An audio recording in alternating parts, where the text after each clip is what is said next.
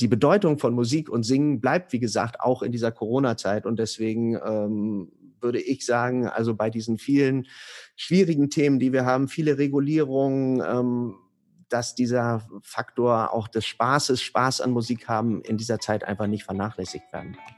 Herzlich willkommen zur neuen Folge vom Lugard Podcast. Mein Name ist Finn, ich bin Redakteur und Musikpädagoge und bespreche in diesem Podcast mit verschiedenen Gästen, wie man richtig guten Musikunterricht macht und möchte hören, was sie eigentlich so bewegt. Gemeinsam wollen wir das Fach Musik aus unterschiedlichen Perspektiven betrachten und die Anforderungen an den Musikunterricht beleuchten.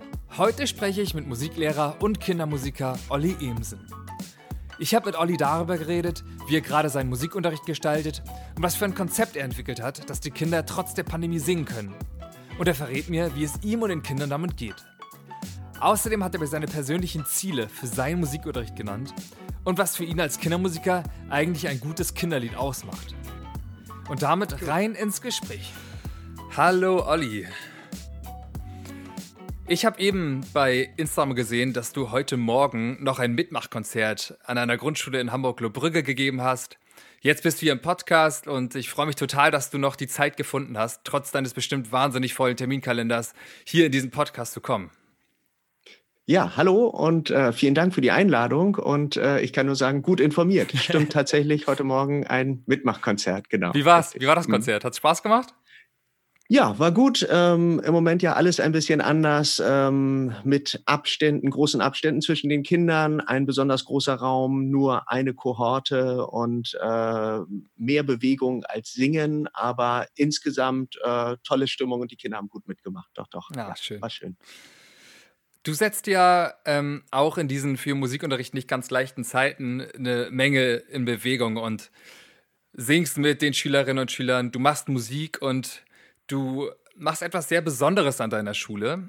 Darauf bin ich aufmerksam geworden und du veranstaltest das Pausensingen. Und dieses Pausensingen hat sich für mich total spannend angehört und ich wollte jetzt gern mal zu Beginn wissen, beschreib doch mal die Idee des Pausensings. Was ist das genau und wie kam es eigentlich dazu? Ja, also Pausensingen gibt es tatsächlich in der reinen Form, so wie ich es mir mal ausgedacht hatte, seit zweieinhalb Jahren, aber eben seit einem halben Jahr unter veränderten Bedingungen. Sage ich gleich nochmal was zu. Die ursprüngliche Idee war tatsächlich alle in der Schule. Wir haben an unserer Grundschule in Hamburg 460 Schülerinnen und Schüler und alle irgendwie zum Singen zu motivieren und zu bewegen.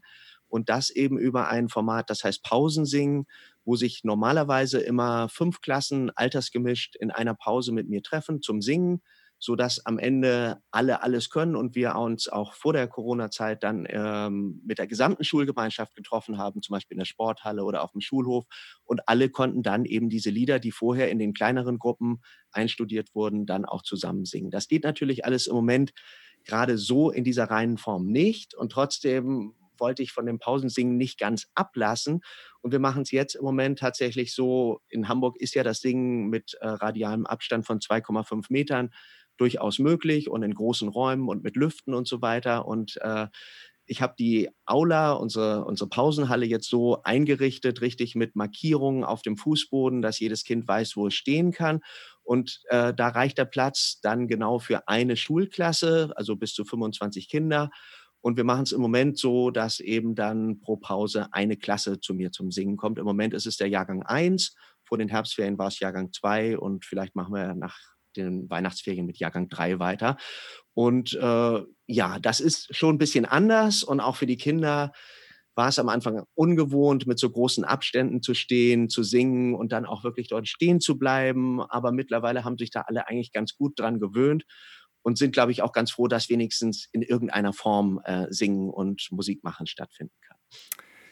Ja, wie war das denn zu Beginn, als ihr das erste Mal das Hygienekonzept dann dort so äh, gehabt habt oder als ihr das erste Mal dieses Hygienekonzept angewendet habt dort, ähm, welche neuen Gegebenheiten hattest du und hatten die Kinder dann vor sich und wie haben die das wahrgenommen? Konntest du das irgendwie spüren, wie die sich gefühlt haben? Ja, also es war ja auf einmal mit einem Schlag sowieso alles anders. Also erstmal nach dem Lockdown, danach kamen erstmal nur die Viertklässler wieder in die Schule. Ähm, dann ja auch nur in Halbgruppen und später dann nochmal auch die anderen Jahrgänge. Und alle waren schon so ein bisschen ja, was heißt eingeschüchtert, aber es war einfach eine besondere Situation irgendwie so. Und äh, ja, in allen Fächern und im gesamten Schulalltag. Also ob es nun die Wegeführung ist oder die spezielle Toilettennutzung, aber eben auch, äh, dass es auf einmal hieß, nee, im Musikraum, da kann jetzt nicht mehr gesungen werden. So, das war natürlich erstmal komisch, so, weil normalerweise da ist, wir haben einen toll ausgestatteten Musikraum und man kann super umswitchen von einem Teil der Stunde Klassenmusizieren machen mit vielen Instrumenten und zwischendurch mal singen und so. Das ging auf einmal alles nicht mhm. mehr und ähm, der Anfang, also am Anfang hatte ich eben auch diese Markierung in der Aula noch nicht und so. Da war dann der Musikunterricht tatsächlich beschränkt auf Musik hören, über Musik sprechen und auch äh, mit Off-Instrumenten was machen und so. Da kann man natürlich auch schon eine ganze Menge machen, aber so für dieses äh, Gesamtkomplettpaket und, und Singen ist tatsächlich auch eins meiner Steckenpferde, ähm, war das irgendwie schwierig und, und ungewohnt so. Und dann kam eben die Idee zu sagen, naja gut, wir haben ja die Aula, ähm, da ist eigentlich genügend Platz. Man kann da auch noch so eine, so eine Trennwand aufmachen, sodass der angrenzende Raum auch noch mitgenutzt werden kann. Und da sind wir tatsächlich bei, ich weiß nicht, 180 Quadratmetern oder so. Und ähm, das geht dann schon ja. so. Was natürlich besonders ist, ist, sind die Musikunterrichtsstunden, also jetzt nicht das Pausensingen, sondern der, der Regel-Musikunterricht. Ich unterrichte ja auch äh, den normalen Musikunterricht, mhm. ähm, dass man ja, da, man muss einfach jetzt sehr genau gucken, seine, seine Stunden sehr genau planen, weil also ein Teil der Sachen geht im Musikraum, weil da sind alle Instrumente. Wenn es aber um Singen geht, äh, muss man den Raum wechseln und dann sozusagen in die Aula. Und zwischen Aula und Musikraum liegen wiederum 50 Meter. Man muss äh, die Wegeführung beachten, die äh, führt wiederum über den Schulhof. Also es ist schon ein organisatorischer Aufwand, das alles gut zu planen irgendwie. Und trotzdem denke ich mir immer so, es ist besser, als gar keinen Musikunterricht zu machen.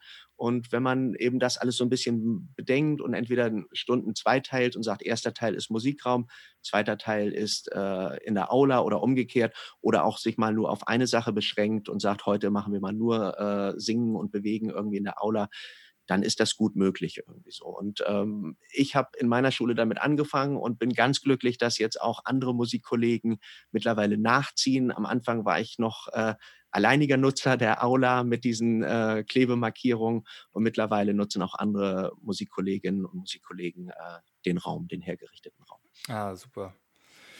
Und was machst du denn, wenn die Aula jetzt belegt ist, wie hat sich dein Musikunterricht im Musikraum verändert? Was machst du mit den Kindern, wenn du nicht singst in der Aula? Ja, also erstmal nochmal der, der äußere Rahmen, den ich eben auch schon ein bisschen angesprochen habe. Ähm, es ist natürlich erstmal mehr organisatorisches, also fängt ja schon damit an, irgendwie Kinder desinfizieren sich die Hände beim Reinkommen in den Musikraum. Es gibt eine feste Sitzordnung im Sitzkreis, damit in möglichen Verdachtsfällen genau geguckt werden kann, wer über einen längeren Zeitraum dicht beisammen war. Dann natürlich lüften alle 15 Minuten klingelt das Handy irgendwie als Erinnerungston. Das sind erstmal so dieser äußere Rahmen, der sich auch schon deutlich verändert hat. So, ne? Und wenn man dann auch nochmal, wie gesagt, dieses mit den zwei Räumen macht, da geht auch nochmal Zeit bei den Wegen verloren und so. Aber im Musikraum selbst, ähm, muss ich sagen, können wir ja mit den Instrumenten und so weiter eigentlich genauso wie vorher auch, auch Musik machen. Und das, das tun wir tatsächlich auch. Also Klassen musizieren. Ähm, wir sind mit dem halben Klassensatz Cajons ausgestattet, ganzer Klassensatz Jampen und so weiter. Das geht ja alles ganz gut. Nur die Kombination aus Singen und Klassenmusizieren, was ich häufig halt auch gerne mache, also auch die Sachen, die aus der, aus der Popmusik in der Grundschule Zeitschrift sind, wo ja auch häufig dann ähm, neue Texte zu bekannten äh, Popsongs sind und so weiter. Das kann man natürlich im Moment gerade nicht so gut äh, miteinander verzahnen, sondern steht so ein bisschen nebeneinander. Mhm. Ja, klar. Ja, aber das sind auch tolle, tolle Alternativen, wenn es doch die Möglichkeit mit der Aula gibt. Ja.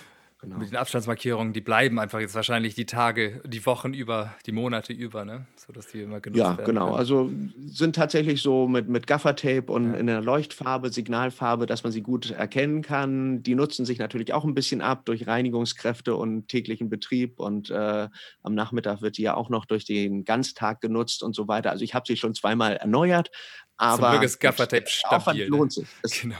Zum Glück ist Gaffertape stabil, sage ich. Ja, genau so. Und ähm, es gibt ja auch welches mit, äh, wo, der, wo die Kleberückstände gut weggehen. Ja. Das äh, funktioniert alles ganz gut. Und es sind ja doch gerade irgendwie besondere Zeiten, auch gerade für die Kinder. Was meinst du, wie wichtig ist gerade jetzt Singen und Musik machen für die Kinder? Ja, also singen, Musik machen, tanzen. Ich finde, das ist äh, eigentlich immer wichtig für die Kinder. Also Kinder bewegen sich ja von Natur aus gerne und Musik kommt Kindern beim Bewegen da total entgegen. Also der Rhythmus von Liedern wird von ihnen aufgenommen und dann in natürliche Bewegung umgesetzt und singen.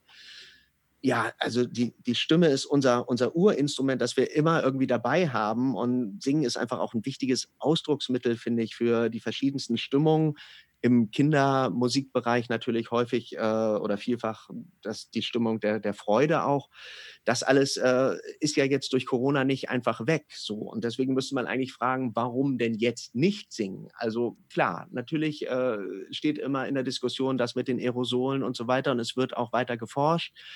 Ich bin tatsächlich ganz glücklich, dass äh, es ist ja nicht in allen Bundesländern so, es gibt ja da verschiedene Verordnungen, aber dass wir das in Hamburg tatsächlich im Moment so weiter durchführen dürfen, das Ding. Und ich achte da tatsächlich auch wirklich sehr, sehr streng auf, äh, auf Lüftungsphasen, wie gesagt, der sehr große Raum und die Abstände und so weiter. Und äh, deswegen, ähm, ja, ich finde, die, äh, die Bedeutung von Musik und Singen bleibt, wie gesagt, auch in dieser Corona-Zeit. Und deswegen ähm, würde ich sagen, also bei diesen vielen schwierigen Themen, die wir haben, viele Regulierungen, ähm, dass dieser Faktor auch des Spaßes, Spaß an Musik haben, in dieser Zeit einfach nicht vernachlässigt werden darf. Mhm.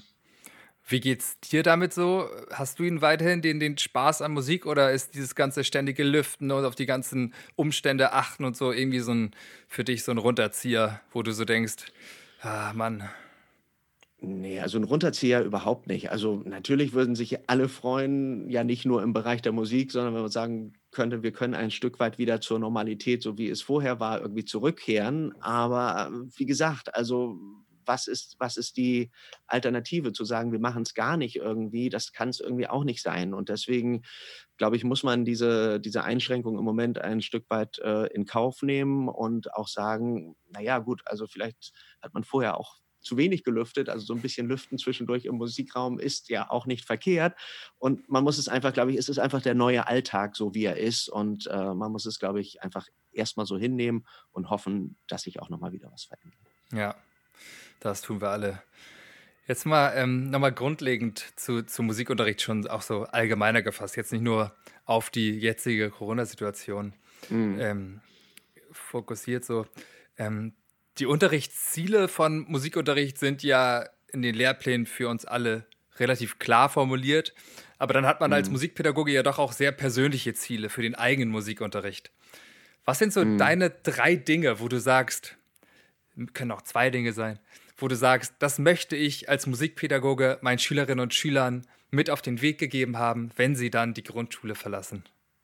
Ja, also genau, die, die Bildungspläne, die sind tatsächlich ja voll mit äh, vielen Kompetenzen, die dort aufgeführt sind und, und äh, in Hamburg auch nochmal unterteilt in ähm, die Regelanforderungen äh, Ende Klasse 4 und ähm, sogenannte, ähm, ich weiß gar nicht genau, wie sie heißen, äh, Ende Klasse 2 Beobachtungskriterien, so heißen sie, genau.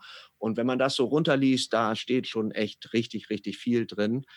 Ähm, ich finde ja, also die, die zwei wichtigsten Sachen sind tatsächlich eine, eine Offenohrigkeit bei den Kindern zu schaffen. Das übe ich tatsächlich auch äh, sehr intensiv mit den Kindern. Also nicht nur, dass sie ihre persönlichen, ihren persönlichen Musikgeschmack, äh, den sollen sie haben und den sollen sie entwickeln, ganz klar, aber auch so ein bisschen links und rechts gucken, äh, gibt es da vielleicht auch noch was drüber hinaus, was vielleicht ja auch irgendwann mal zu meiner Lieblingsmusik werden kann. Das übe ich zum Beispiel in Jahrgang 4, die dürfen ihre Lieblingslieder vorstellen in so einem kleinen Kurzreferat. Aber ähm, dann sprechen wir auch ganz viel über Musik und ähm, hinterher soll auch begründet werden. Also die anderen sollen auch sagen, ob sie es gut finden oder dürfen auch sagen, sie finden es überhaupt nicht gut. Aber das dann auch mit einer Begründung, dass sie so ein bisschen, also da üben wir die musikalischen Parameter so ein bisschen ein und ähm, das ist mir schon wichtig irgendwie, dass sie am Ende viel mitbekommen haben. Also tatsächlich äh, afrikanische Musik, aber natürlich auch äh, die neuesten EDM-Sachen und ähm, auch mal ein Stück Klassik irgendwie dazwischen. Also das ist mir auf der einen Seite ganz wichtig, kann man zum Beispiel auch wunderbar machen mit Eule findet den Beat, habe ich gerade in der zweiten Klasse gemacht, nochmal einmal die ganzen äh, Musikstile durch und dann aber eben auch am Ende nicht nur sagen, oh, irgendwie die, die Oper finde ich irgendwie doof, sondern dann auch begründen, woran liegt das? Ja, ich mag die Stimme nicht und dies und das und jenes und so. Und das andere ist tatsächlich, ähm, ja, also sie für, für Musik so zu begeistern, dass sie auch ähm, bereit sind, aktiv Musik zu machen. Das finde ich einfach auch richtig, richtig wichtig. Also alles, was auch in den Bildungsplänen drin steht, wie äh, sollen Notenwerte können und so weiter, ja, okay, aber immer bitte in äh, Kombination mit ähm, aktivem Musik, Musizieren. Also in Jahrgang 4 mache ich jetzt auch die Notenwerte dann mit ähm, mit Rhythmussprache und so weiter, aber immer gekoppelt auch, dass die Kinder wissen, wozu brauchen sie das eigentlich so. Ne? Also wenn sie sich einen eigenen Rhythmus ausdenken und sie wollen den irgendwie weitergeben, der nächste soll das auch spielen können und so weiter, dafür ist es sinnvoll, dann auch irgendeine Form von Notation zu können. Aber jetzt nicht nur, um äh, die Notenwerte zu wissen, das ist eine halbe, eine ganze, eine Viertel, so wie Vokabeln lernen irgendwie so. Also ich glaube, das sind so die zwei wesentlichen Punkte. Also Vielfältigkeit, Offenohrigkeit und aber auch dieses viel ausprobieren, viel aktiv Musik machen. Und dann ergibt sich daraus natürlich ganz, ganz viel automatisch. Ne? Also sie lernen einfach dadurch dann, durch die Rhythmussprache, durch das eigene Trommeln und so weiter, lernen sie nebenbei die Notenwerte und können dann natürlich auch viele der Kompetenzen, die da in den äh, Bildungsplänen aufgeführt sind. Ja, ja, das wäre jetzt auch so meine anschließende Frage jetzt noch gewesen, welchen Zugang zur Musik denn so die Grundschule liefern kann. Hast du jetzt ja eigentlich schon ganz gut ausformuliert. Oder willst du noch was dem hinzufügen? Nee, also ich glaube, so, ich bin immer sehr, also ich habe, ich ich plane meine Musikstunden, obwohl ich schon viele Jahre Musikunterricht gebe, plane ich die immer für die Lerngruppen doch noch weiterhin sehr genau, weil ich glaube, das ist auch ein Kriterium dafür, was eine, eine gute und eine gelungene Musikstunde sein kann. Also nicht einfach nur reingehen zu sagen, ja gut, ich nehme mal mein Keyboard oder meine Gitarre mit und dann singen wir heute mal irgendwie ein bisschen, sondern ich mache mir da schon auch äh, viele Gedanken irgendwie, wie so eine Stunde aufgebaut sein kann, dass man auch irgendwie, also es gibt ja Kinder, die springen mehr auf Rhythmus an, dass irgendwie ein bisschen was Rhythmisches drin ist. Andere Kinder singen gerne, dann kommt eben der Bereich dazu. Klassen musizieren, andere sind einfach heiß drauf, mit Instrumenten was zu machen. Natürlich kriegt man nicht immer alles in jeder Stunde unter, das ist ganz klar. Aber da so ein bisschen zu gucken, irgendwie, dass man da auch wirklich alles irgendwie ja, irgendwie gut unterkriegt. Und ähm, das, glaube ich, ist, ist etwas, ähm, da nicht so eingefahren zu sein und zu sagen, ich nehme immer die Lieder, die ich schon seit 20 Jahren gemacht habe, sondern auch mal so ein bisschen zu gucken, ähm, was ist gerade angesagt, was, was hören die Kinder gerne und wie kann ich vielleicht auch diese Sachen, diese aktuellen Sachen gewinnbringend in den Unterricht mit reinbringen. Und das eine Form ist eben dieses Musik hören, darüber sprechen und auch äh, so, dass es zu einer eigenen Meinungsbildung kommt aber natürlich auch zu vielen aktuellen Popsongs kann man ja auch wunderbar Klassen musizieren. Ja, ja, also teilweise ja auch in, in eurer Zeitschrift zu sehen und ich schreibe ja einige Artikel auch selbst für die Zeitschrift ja. und Shoutout äh, an die Poppig. Probier diese Poppig, genau. Shoutout. Und äh, versuch einfach ganz viel auszuprobieren mit den Kindern und da haben die einfach großen Spaß. Ja. Was würdest du sagen, sind denn so gerade die angesagten Songs bei den Kindern in der vierten Klasse? Du sprachst gerade von den Kurzreferaten. Was wird da so genommen? Ja, ähm, das ist ganz, ganz unterschiedlich. Mhm. Also manchmal kommen so, so richtige Klassiker wieder hoch, wo man sich fragt, so wie, wie, transportiert sich das denn weiter? Also We Will Rock You bleibt, ist und bleibt irgendwie ein, ein Klassiker. Auch unser Sohn hat irgendwie gerade, der spielt Schlagzeug, musste ein Referat auch für seine Schule machen, dritte Klasse und äh, kam auch irgendwie darauf, er würde gerne Queen äh, vorstellen. Also das gibt es durchaus auch. Aber ähm, Mark Foster ist hoch im Kurs irgendwie so oder, oder Nico Santos und, und Lena mit ihrem Better und so. Also wirklich querfeld ein. Dann gibt es auch mal wieder jemanden, der dann mit Helene Fischer um die Ecke kommt. Und das finde ich aber auch gut so. Und dann gibt es natürlich ein paar Kinder, die dann da erstmal kichern und so. Und das ist eben auch dieses, das ist mir wichtig dann zu sagen, nee, wir wollen über alle Musik sprechen und du kannst hinterher sagen, warum du es auch nicht gut findest, aber irgendwie jeder hat die Chance, irgendwie seine Musik auch hier in den Unterricht mit, mit einzubringen. Ja, nimm dir doch mal einen kurzen Moment oder vielleicht hast du ihn auch schon genommen und denk an die schönste, an die gelungenste Musikstunde, die du bisher gehalten hast und beschreib sie mal. Wie bist du eingestiegen? Was war der Inhalt und womit sind die Kinder wieder rausgegangen? Oha, das finde ich, ist tatsächlich 'ne, äh, echt schwierige Frage und ich glaube, oh, ob ich das jetzt an einer Stunde so festmachen kann. Ich finde, es gibt immer mal wieder Highlights. Natürlich gibt's auch die Stunden, wo man sagt so: „Oh, also ich bin auch mal froh, dass sie zu Ende ist.“ Aber, ähm, ich finde, es sind manchmal so die die die kleinen Momente. Also, zum Beispiel, wenn wir noch mal aufs Singen kommen, da ist es so, ich versuche auch manchmal so zu fragen bei Kindern, ob dann mal 2, 3 Kinder irgendwie 'ne 'ne Strophe mal alleine probieren wollen oder so. Immer alles freiwillig, ganz klar. Und wenn man dann da so Kinder hat, ähm, die ganz große sprachliche Probleme eigentlich haben und so und die sich aber so selbstbewusst, äh, melden und dann das da auch wirklich, äh, richtig cool durchziehen, vielleicht nicht fehlerfrei und so und trotzdem irgendwie und dann ist das so 'n Moment hatte ich im im letzten Schuljahr irgendwie, wo dann wirklich auch die die Klasse merkt dann auch, irgendwas ist hier jetzt grade passiert, irgendwie was ganz Tolles. Da war ein ein Junge, der sonst ganz wenig spricht und so und auf einmal hat er irgendwie sich da mit noch 2 Freunden hingestellt und dann haben die die Strophe eines Liedes, äh, alleine gesungen irgendwie so. Das sind dann so Highlights, die man natürlich gar nicht planen kann, aber die dann tatsächlich passieren können irgendwie so, ne? Und oder auch, ähm, beim Klassenmusizieren, wenn man irgendwie über mehrere Stunden was was geübt hat und, äh, man merkt so: „Okay, das ist jetzt so 'n Arbeitsstand, darüber werden wir jetzt wahrscheinlich nicht hinauskommen, das wird nicht unbedingt auftrittsreif werden“ und dann probiert man's in der nächsten Stunde noch mal und auf einmal flutscht das irgendwie so und und man kann das von vorne bis hinten durchspielen. Das sind dann richtig richtig coole Sachen irgendwie so, die man aber, wie gesagt, einfach gar nicht so im Vorwege planen kann.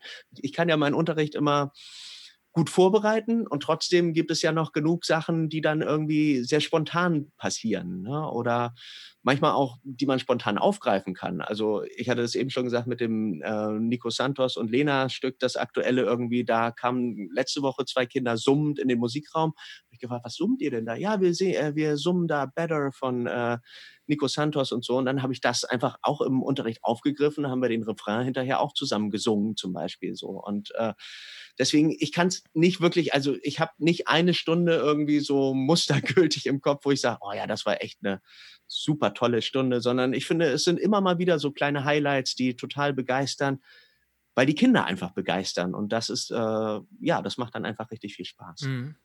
Du bist ja einerseits Musiklehrer, aber auch stellvertretender Schulleiter. Mhm. Passt das für dich eigentlich gut zusammen? Ja, also, ähm, es sind tatsächlich 2 ganz unterschiedliche Arbeitsfelder. Also, bei dem einen, beim Musikunterricht kann ich mich voll und ganz auf die Musik konzentrieren, auf den Unterricht und, äh, die Schulleiterfunktionen, die sind einfach sehr vielschichtig, jetzt durch Corona natürlich noch mal wieder ganz anders geworden. Ähm, viel Organisatorisches, ähm, aber natürlich auch Unterrichtsentwicklung im im größeren Sinne so. Ich finde, es ist 'ne 'ne tolle Ergänzung. Ich möchte nicht nur das eine und nicht nur das andere machen, sondern, ähm, so in der Kombination gefällt mir das eigentlich persönlich sehr gut. Meinst du, es macht manche Dinge oder Projekte, die du planst, leichter, weil du in der Schulleitung bist? Hm, du meinst, wenn man dann so so 'n Bonus hat und S Ja, Sachen einfach schneller vielleicht geht durchkriegt das, oder ja. Ja, ja. Nein, also, ähm, ich habe tatsächlich viele Ideen, aber so wie das mit dem Pausensingen Mhm. und wir hatten davor auch, ähm ab 2015 hatten wir einen Begegnungschor, wo wir, ähm, mit, ähm, Kindern, Erwachsenen, Lehrern und und Eltern und alles zusammengesungen haben. Das war so zur Zeit der der großen Flüchtlingswelle dann auch, wo wir viele viele Migratio Kinder mit Migrationshintergrund auch hatten. Da hatte ich gedacht, das wäre 'ne tolle Sache. Das sind aber alles Sachen, die ich tatsächlich im Kollegium vorstelle und die wir dann auch, äh, da gemeinsam diskutieren oder in der in der Musikfachschaft, äh, je nachdem, ob es eben die ganze Schule betrifft oder eher den den Musikbereich. Und, ähm, nö, ich würde nicht sagen, dass ich da irgendwie 'ne 'ne Bonusrolle dadurch habe. Ähm, ich kann mir natürlich manchmal Sachen besser vorstellen, ob es zum Beispiel stundenplanerisch gut funktioniert so, ne? Also, ich habe dann schon 'ne 'ne genaue Vorstellung und sage so: „Ja, das könnte so und so funktionieren und ich weiß, so und so liegt meine Arbeitszeit, äh, da passt das noch gut rein.“ Also, so der der äußere Rahmen, um um etwas zu realisieren, das kann ich, glaube ich, dadurch ganz gut überblicken. Aber ansonsten, äh, werden Sachen ganz normal auch im Kollegium besprochen und auch evaluiert. Also, Pausensingen zum Beispiel habe ich 'ne große Umfrage gemacht nach dem 1. Jahr, ähm, mit allen Kindern. Die hatten dann 'n Fragebogen, selbst die Vorschüler, wo das dann mit Piktogrammen war und so. Und da ist zum Beispiel rausgekommen, dass die Großen gerne mehr aktuelle Sachen singen wollen. So, ne? Und dadurch habe ich dann nochmal mehr so aktuelle Popsongs mit reingebracht mit äh, neuen deutschen Texten, sodass die Kleinen das auch wieder mitsingen können und so. Nee, also ich glaube, nee, also es ist jetzt keine, keine Bevorteilung oder, oder sowas dadurch, dass ich diese, diese Doppelfunktion habe, sondern es hat sich einfach so, so ergeben, dass ich beides mache und, und kann aber die Rollen auch ganz gut, glaube ich, voneinander trennen. Ja. Ja, und obwohl du in der Schulleitung bist, ist ja jetzt trotzdem das Budget, was du hast, nicht unerschöpflich. Wenn wir jetzt mal davon ausgehen, dass Budget keine Rolle spielen würde, welches Projekt würdest du angehen? Oder was wäre das Erste, was du im Rahmen deines Unterrichts machen würdest, wenn Budget keine Rolle spielen würde und du kannst einfach mal fantasieren?